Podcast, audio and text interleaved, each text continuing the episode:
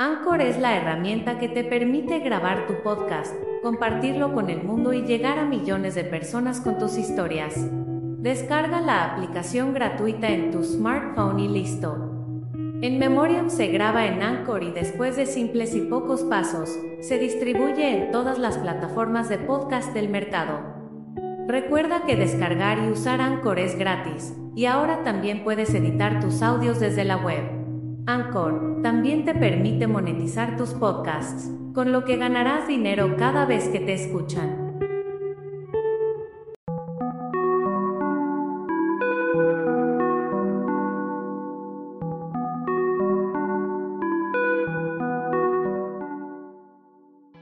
La madre de uno de los dos protagonistas de este episodio expresó, cuando se enteró de la muerte de su hijo, ahora ya es parte de ese maldito club.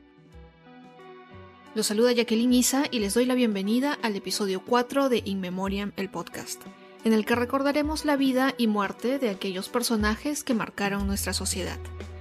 En este episodio de la serie El Club de los 27, les contaré la historia de Kurt Cobain y Rodrigo Bueno el Potro, dos músicos que en los años 1994 y 2000 pasaron a formar parte de esta élite. White boy funk sucks.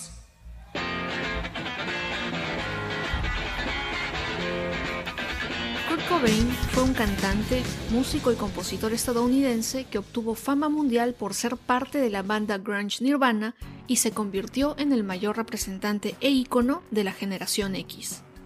Nació el 20 de febrero de 1967 en la localidad de Aberdeen en Washington y tuvo una infancia tranquila junto a su hermana hasta el divorcio de sus padres cuando él tenía nueve años. Según una entrevista, Cobain llegó a mencionar que se sentía triste y apenado por sus padres, que se avergonzaba porque no tenía la típica familia en la que padre, madre e hijos viven juntos. Por muchos años inclusive llegó a odiar a sus padres. En 1985, junto a Chris Novoselic, conformó la banda Nirvana y se estableció en la escena musical de Seattle con el álbum Bleach, que salió al mercado en 1989 pero el éxito le llegaría hasta 1991, cuando con la canción Smells Like Teen Spirit, primer sencillo del segundo álbum Nevermind, Nirvana fue designada como la banda principal de la generación X. Cobain, sin embargo, no estaría feliz con esta determinación. Es más, lo haría sentir incómodo y frustrado, ya que él creía que su mensaje y visión artística habían sido malinterpretados por el público y que lo que llamaba la atención de la banda no era siempre la música, sino sus problemas personales. Durante la mayoría de su vida, Kurt Cobain luchó contra la depresión, la bronquitis crónica y contra un dolor físico debido a una condición estomacal que nunca le fue diagnosticada. Esto le causó mucho malestar y le llegó a afectar emocionalmente. Ningún médico pudo diagnosticarlo correctamente, aunque algunos le dijeron que ese dolor inexplicable podría ser por causa de una escoliosis o el estrés de sus giras. Ante esta situación que no podía controlar, se comenzó a automedicar con heroína, aunque no era la primera vez que usaba drogas.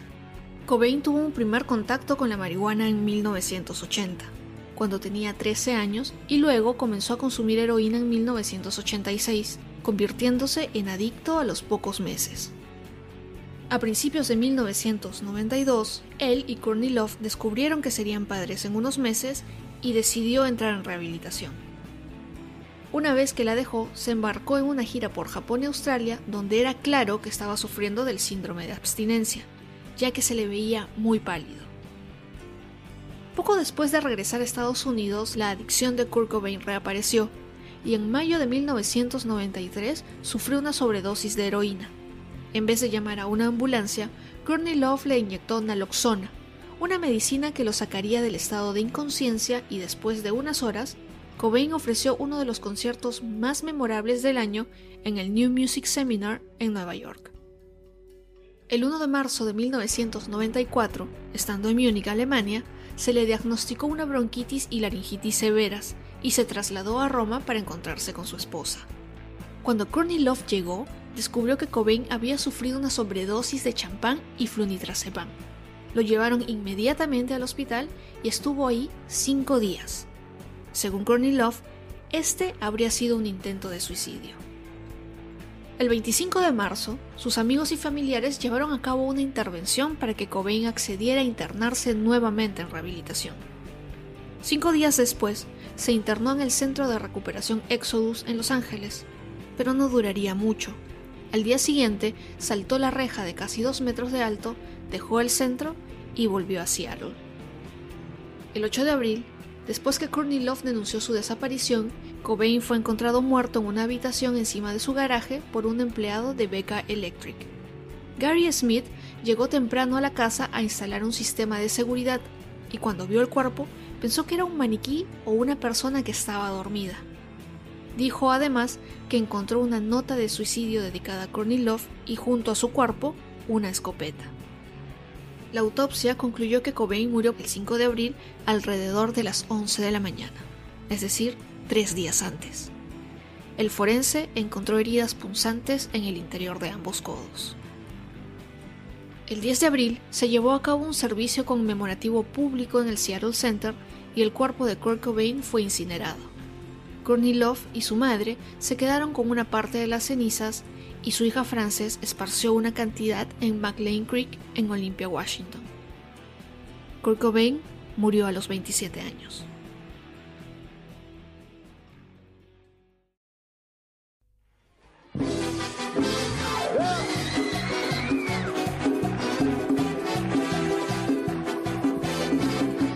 Rodrigo Alejandro Bueno, más conocido como Rodrigo o El Potro, fue un cantante argentino de cuarteto que nació en la ciudad de Córdoba el 24 de mayo de 1973. Su padre fue un productor musical con quien Rodrigo grabó su primer disco a los 5 años de edad, que se llamó Disco Baby. Dejó la escuela a los 12 años con la intención de pertenecer a la banda Manto Negro y luego de que no tuviera mucho éxito en su ciudad natal, viajó a Buenos Aires. En 1996 firmó contrato con Magenta Discos y su primer lanzamiento, Lo mejor del amor, se convirtió inmediatamente en un éxito en la radio y le dio la fama nacional que tuvo hasta su muerte.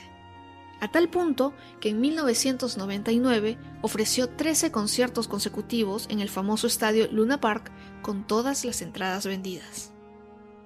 El calendario de Rodrigo incluía en su momento entre 25 y 30 espectáculos semanales. Debido a sus exigentes giras, comenzó a trabajar en exceso, hecho que comenzó a interferir en su rendimiento. Su nivel de estrés se incrementó al recibir varias amenazas de muerte que incluyeron un tiroteo de pandillas cerca de su casa en Córdoba y también recibió una bala con su nombre grabado en ella, según recordó Joaquín Levington, vocalista de la banda Turf. El 23 de junio del 2000, Rodrigo cenó junto a Fernando Olmedo, su pequeño hijo Ramiro y la madre de este. Luego se trasladaron a La Plata ya que tenía pendiente un concierto en la discoteca Escándalo. Dos horas y media duró el concierto, y al finalizar, Olmedo le pidió a Rodrigo quedarse en La Plata, pero él decidió regresar manejando su camioneta.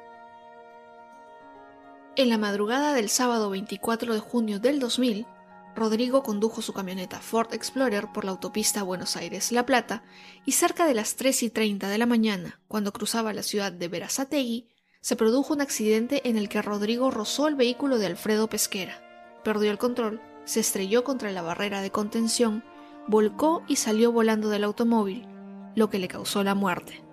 Los pasajeros, a excepción de Fernando Olmedo, sobrevivieron. El informe forense estableció que Rodrigo murió por una hemorragia cerebral, causada por un traumatismo encefalocraneano, y el caso se determinó como un homicidio negligente por lesiones. Alfredo Pesquera fue llevado a juicio el año siguiente, y la fiscalía alegó que su maniobra fue la que provocó el accidente de Rodrigo y pidió 13 años como pena por la muerte del músico. En el 2001, en otro juicio, se llegó a la conclusión de que el potro había causado su muerte a raíz de su propia imprudencia, con lo que Pesquera fue declarado inocente. Fue velado por 18 horas en donde más de 100.000 personas acudieron a presentar sus respetos. Su cuerpo está enterrado en el cementerio Parque de las Praderas, en Buenos Aires. El cuerpo de Fernando Olmedo fue enterrado el mismo día que Rodrigo en el cementerio de la Chacarita.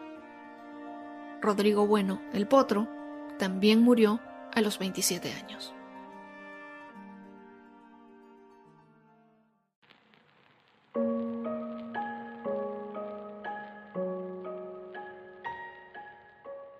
De la muerte de Kurt Cobain se ha dicho mucho y se han escuchado muchas teorías conspirativas sobre el fin de sus días. Tom Grant, un detective privado que inicialmente fue contratado por Courtney Love, sugiere que ésta habría encargado el asesinato de su esposo.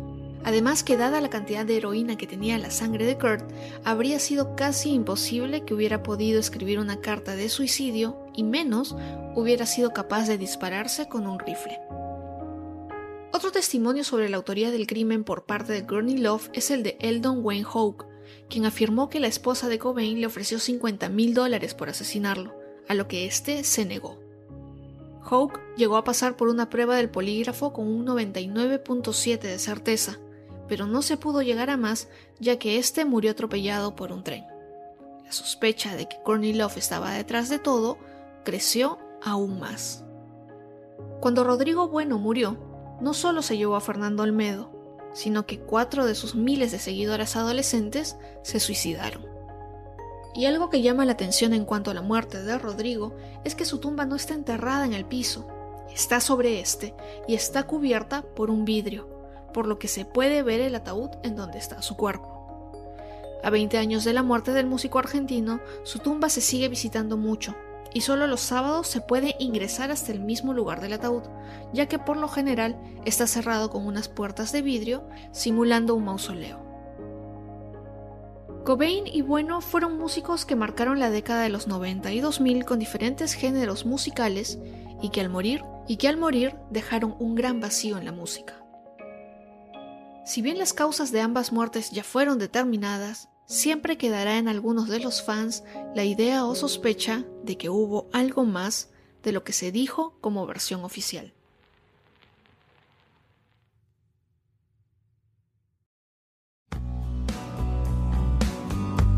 En el próximo episodio conoceremos la vida, el legado y la muerte de dos miembros más del Club de los 27.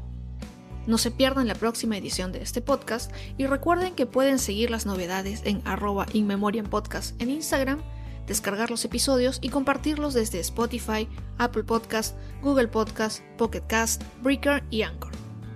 Muchas gracias por escuchar este episodio.